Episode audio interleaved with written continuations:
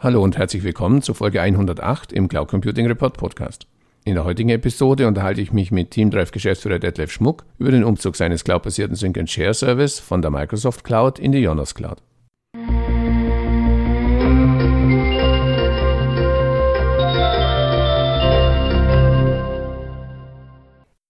Hallo Herr Schmuck, herzlich willkommen erneut zum Interview im Cloud Computing Report Podcast. Sie waren ja bereits einmal Gast im Podcast.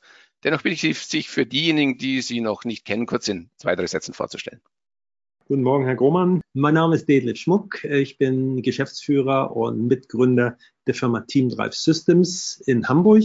Wir sind seit über zehn Jahren am Markt, entwickeln eine Sync- und Share-Plattform für Geschäftskunden.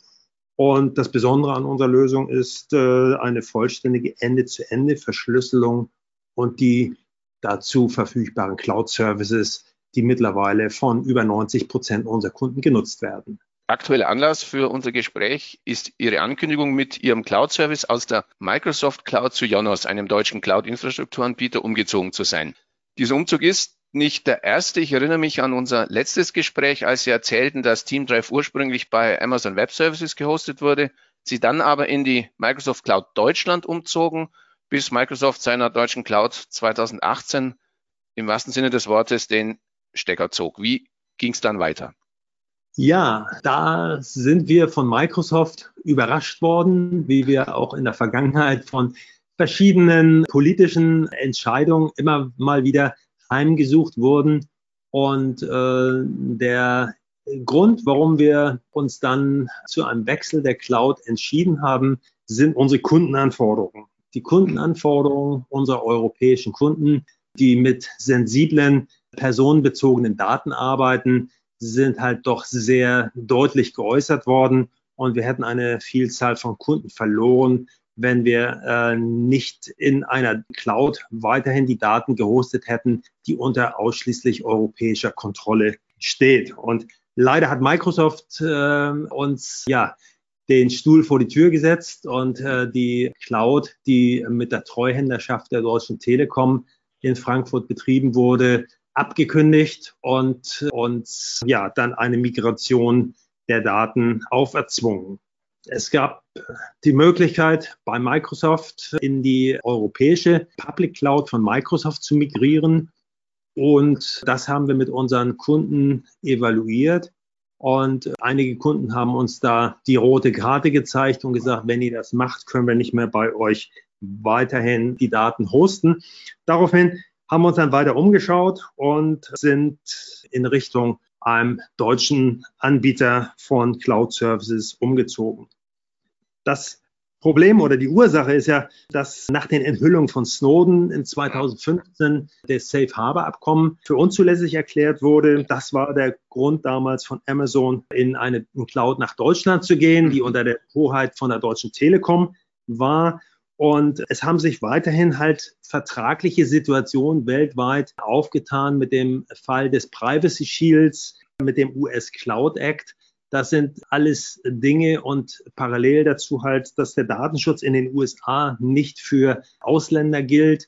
Dieses gesamte Gemenge sorgt halt dafür, dass einige Juristen in Europa und einige unserer Kunden doch sehr nervös sind, wenn die Daten nicht in einer deutschen Cloud liegen. Gab es eigentlich jemals Pläne für TeamDrive selbst ein Rechenzentrum aufzubauen und zu betreiben? Wir haben sicherlich ab und zu mal drüber nachgedacht, mhm. ob es nicht wirtschaftlich sinnvoller wäre, ein eigenes Rechenzentrum zu betreiben, weil Festplattenplatz für die vielen 100 Terabyte an Daten unserer Kunden ist sehr viel preiswerter, wenn man den selber betreibt. Auf mhm. der anderen Seite, der Betrieb eines Rechenzentrums mit all den dazugehörigen Services ist nicht unsere Kernkompetenz und deswegen haben wir den Ansatz sehr schnell wieder verworfen und äh, uns lieber darum gekümmert, dass wir unsere Ende-zu-Ende verschlüsselte Cloud-Synchronisation als äh, Plattform unabhängig von einzelnen Cloud-Providern entwickeln, so dass wir äh, auf Kundenwunsch jede Speicherung an jedem Ort dieser Welt ermöglichen bei gleichen Sicherheitsstandards. Kommen wir zum aktuellen Umzug. Können Sie etwas zu den technischen Rahmendaten sagen? Sie sprachen schon von Terabytes, eben Datenvolumen. Von welchem Volumen sprechen wir da? wie viele Kunden und oder Nutzer und, und vor allem, wie lange dauerte dieser Umzug? Wie wurde das rein technisch bewerkstelligt?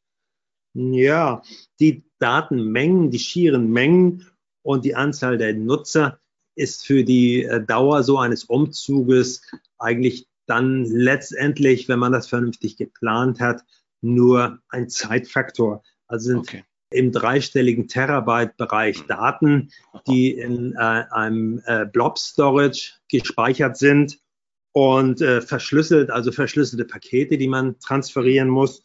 Und wir haben über eine halbe Million Kundenkonten, die wir mhm. umziehen mussten.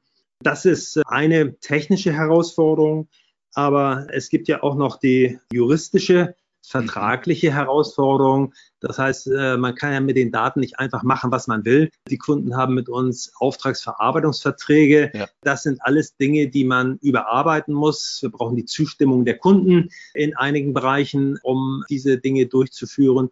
Und äh, der ganze Prozess hat ungefähr zwölf Monate gedauert.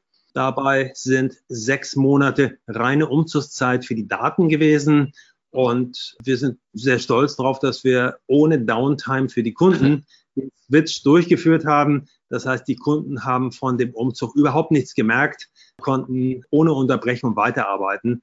Und äh, das ist eine Sache, die die Kunden sehr an dieser Situation geschätzt haben.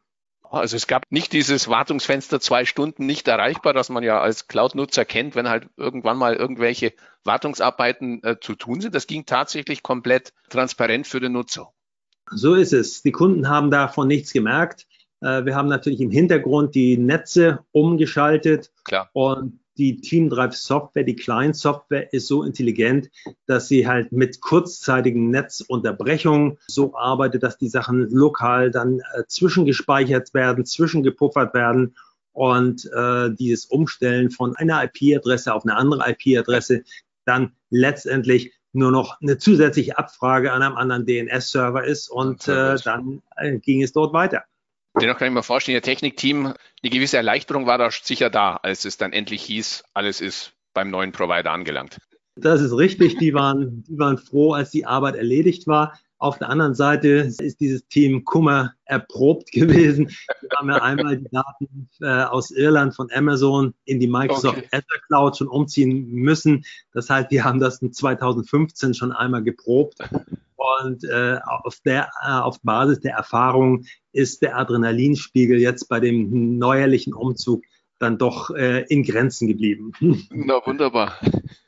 Ja, kommen wir nochmal auf die von Ihnen ja auch schon angesprochene rechtliche Situation äh, zu sprechen, die wir auch hier im Podcast immer wieder versuchen, etwas zu durchleuchten und wo wir halt auch immer wieder an gewissen Punkten anlangen, wo wir auch wir scheitern. Ähm, Sie sprachen den Cloud Act an. Ich habe auch nochmal Ihre Ankündigung hier liegen. Auch da sagen Sie oder auch da nennen Sie als Hauptgrund die Tatsache eben, dass Microsoft als US-Unternehmen diesem Cloud Act unterliegt. Können Sie nochmal kurz erläutern, ohne dass wir jetzt zu sehr natürlich in die Juristerei reingehen, was für Sie daran das Problem ist?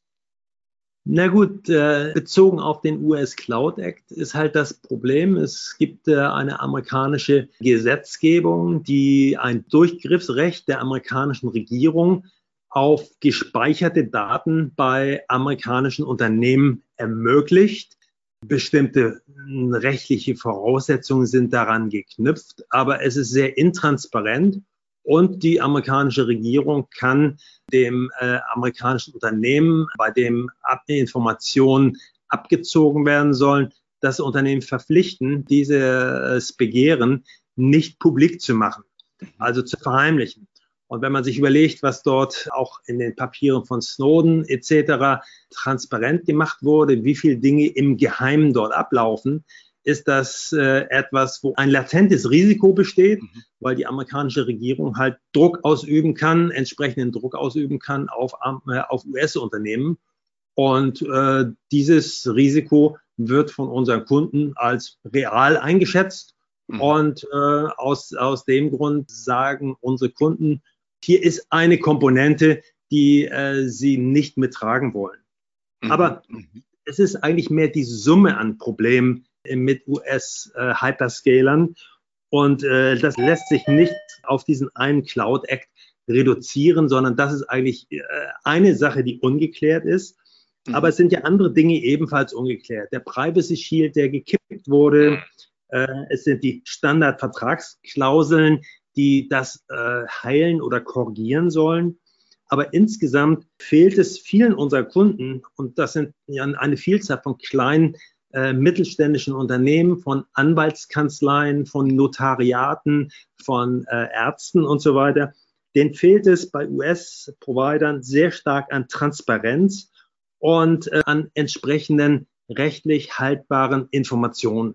Und diese Summe, dieses, diese Gemengelage ist mhm. äh, das, was dazu führt, dass äh, wir viele Kunden haben, die einfach sagen, nee, da wollen wir unsere personenbezogenen Daten nicht hintun, weil im schlimmsten Fall sind wir als Anwalt oder als Arzt verantwortlich dafür, äh, dass wir als Arzt keine Zustimmung von unseren Patienten eingeholt haben, dass wir die Daten in ein Rechenzentrum legen, wo die Daten eventuell in amerikanische Hände gelangen. Ja, das Thema Transparenz ist eine schöne Überleitung gleich zum meiner nächsten Frage, denn auch ich habe natürlich versucht, im Vorfeld zu unserem Gespräch mal ein bisschen mich schlau zu machen, wie es denn mit dieser äh, Transparenz bei den großen Hyperscalern aussieht und habe bei Microsoft ein sogenanntes Cloud Compendium mit Fragen und Antworten zur Compliance in der Microsoft Enterprise Cloud gefunden. Dort wird auch explizit auf den Cloud Act eingegangen äh, und zur Frage, welche Folgen hat der Cloud Act für Microsoft, wird dort als Antwort gegeben. Microsoft wird die US-Behörden weiterhin an Geschäftskunden verweisen, anstatt freiwillig Daten von Microsoft zu übergeben. Microsoft wird weiterhin vor Gericht gehen, um die lokalen Rechte unserer Kunden zu verteidigen, wenn sie von der US-Regierung verletzt werden.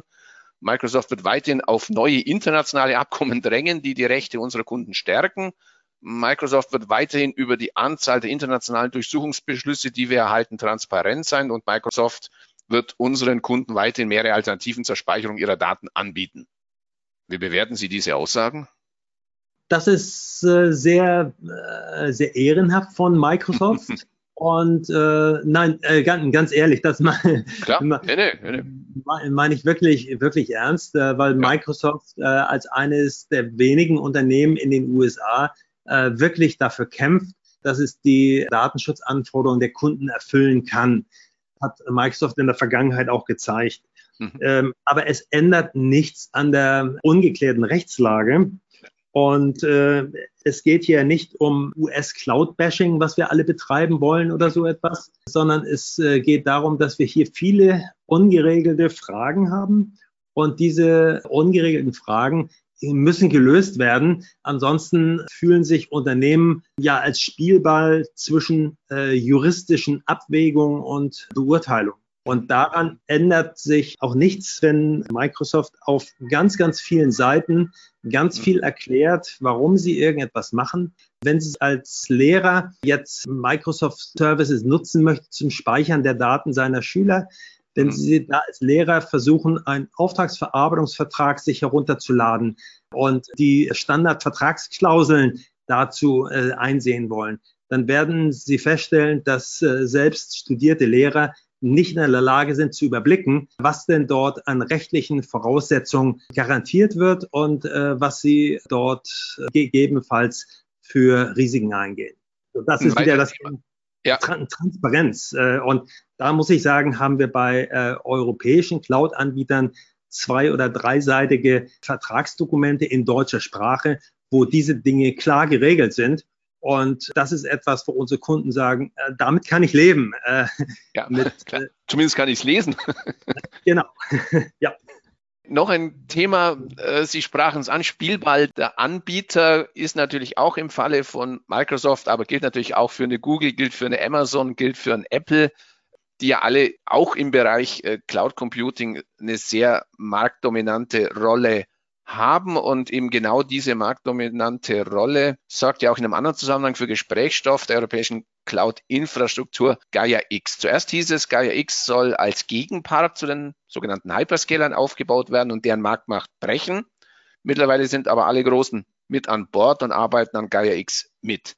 Argument für die Zusammenarbeit von Seiten der Gaia X Initiatoren, ja, das Know-how und der Wettbewerbsvorsprung sind so groß, dass man darauf nicht verzichten möchte. Ketzerisch gefragt, was kann Microsoft, was Jonas nicht kann? Oder andersherum gefragt, verzichten Sie jetzt bewusst auf Features, um den rechtlichen Vorgaben gerecht zu werden? Mm, nein, äh, aber schauen wir uns mal an das äh, Gaia X-Projekt. Mhm. Halte ich für ein sehr sinnvolles Bestreben von der technischen Seite, europäische Entwicklungskräfte zu bündeln, um äh, hier aus einer Abhängigkeit von amerikanischen Hyperscalern herauszukommen. Diese Abhängigkeiten sehen wir in verschiedenen Bereichen der IT-Industrie und es ist immer ein latentes Risiko und häufig äh, zum Schaden desjenigen, der sich ganz auf externe Services verlässt. Siehe die Impfstoffproduktion äh, in verschiedenen Ländern ist ein ja. typisches Beispiel dafür, wenn man sich auf preiswerte Produktion in Indien oder den USA verlässt, dann ist es in kritischen Situationen so, dass man hier den kürzeren zieht. Das Gleiche sehe ich auch bei den technologischen Herausforderungen der nächsten äh, Jahre. Und da ist es wichtig, hier in Europa Technologie zu besitzen, die äh, in der Lage ist, uns unabhängig von den Amerikanern zu machen. Dass die Amerikaner jetzt hier bei dem Gaia X-Projekt mitmachen, halte ich für eine gute Sache. Ich mhm. glaube, die Amerikaner besitzen sehr viel Erfahrung, sehr viel Technologie und können enorm viel zu einem Gelingen eines Gaia X-Projektes beitragen. Das heißt, wenn wir es schaffen, und die amerikanischen Unternehmen sind ja nicht per se böse, die stellen Open Source Technologie zur Verfügung, haben eine äh, jahrzehntelange Erfahrung. Und äh, wenn wir diese Erfahrung und diese Technologie integrieren können zu einem neuen, besseren, dann mhm. ist das für uns als Europa eine sehr gute Sache. Und auch die amerikanischen Unternehmen gewinnen, glaube ich, durch die Zusammenarbeit hier ebenfalls Erfahrung. Und das ist auch bei denen keine Einbahnstraße, mhm. sondern die schaffen sich auf jeden Fall die Möglichkeit, weiterhin in Europa ihre Technologie mit zu integrieren und einzusetzen. Aber eine zweite Sache dazu, Gaia X löst die juristischen Probleme nicht. Und äh, hier geht es ja darum, dass äh, wir auf der einen Seite unabhängig werden wollen von den Amerikanern, aber das andere Problem, dass es datenschutzrechtliche Probleme gibt bei Betreibern anderer äh, Nationalitäten. Das ist etwas, was die EU mit äh, den äh, anderen Nationen bilateral lösen muss. Und äh, das sollte man voneinander trennen. Aber es hat natürlich Einfluss auf äh, die Ausgestaltung auch so eines Gaia-X-Projektes. Ja, dann lassen wir uns abschließend den obligatorischen Blick in die Kristallkugel werfen. In Ihrer Ankündigung raten Sie allen deutschen Unternehmen, ihre Firmendaten aus den USA herauszuholen und bei einem deutschen Datendienstleister zu sichern. Wie zuversichtlich sind Sie, dass Unternehmen Ihrem Rat folgen und wie werden Microsoft und Co reagieren? Gut, zum einen geht es hier ja bei der Problematik, mit der wir uns äh, beschäftigen und das, was wir für, die, für unsere Kunden vertreten, um personenbezogene Daten, die eine besondere Betrachtung bedingen. Mhm. Es gibt aber auch eine Vielzahl von anderen Daten, wo ich als Person selber entscheiden kann, wo ich meine Bilder speichere, inwieweit ich den Angeboten der Hyperscaler dort vertraue und äh, insofern ist das ein mehrschichtiges Problem oder eine mehrschichtige Lösung, die es dort geben kann, dass ich halt bestimmte Dinge nicht bei einem Hyperscaler speichere, aber andere Dinge und Services sehr wohl nutze, weil ich dort keinerlei Rechtsvorschriften verletze. Auf der anderen Seite glaube ich, dass das Bestreben der europäischen Kunden, hier äh, Sicherheit für ihre personenbezogenen Daten zu bekommen und transparente Services zu bekommen, im Moment den einen oder anderen dazu bewegt, äh, die Hyperscaler zu verlassen, denen den Rücken zuzukehren und die Daten woanders zu speichern. Aber unterm Strich wollen äh, unsere Kunden nicht mit ihren Daten ständig umziehen müssen oder irgendetwas tun, sondern die Kunden erwarten Vertraulichkeit und Datenschutz. Und wenn die Amerikaner aufgrund von neuen Verträgen zwischen EU und den Vereinigten Staaten hier wirkliche Transparenz und Vertraulichkeit schaffen können, dann wäre ein Umzug der Daten von einem amerikanischen Hyperscaler zu einem europäischen Hyperscaler überhaupt nicht von juristischer Seite her äh, notwendig. Ja, dann hoffen wir, dass vielleicht der ein oder andere Parlamentarier auf Seiten der EU oder in den USA uns heute zugehört hat und vielleicht den nötigen Stein ins Rollen bringt, damit nicht nur Ihr Technikteam in Zukunft nicht mehr umziehen muss. Die haben ja schon Erfahrung damit, aber dass auch zukünftig eben Cloud-Service-Nutzer sicher sein können, dass ihre Daten sicher sind, unabhängig davon, ob sie jetzt bei einem deutschen oder bei einem europäischen oder bei einem amerikanischen Provider gehostet sind. Ich bedanke mich recht herzlich für die interessanten Ausführungen, wünsche weiter viel Erfolg und herzlichen Dank fürs Gespräch. Danke, Groman. Tschüss. Tschüss.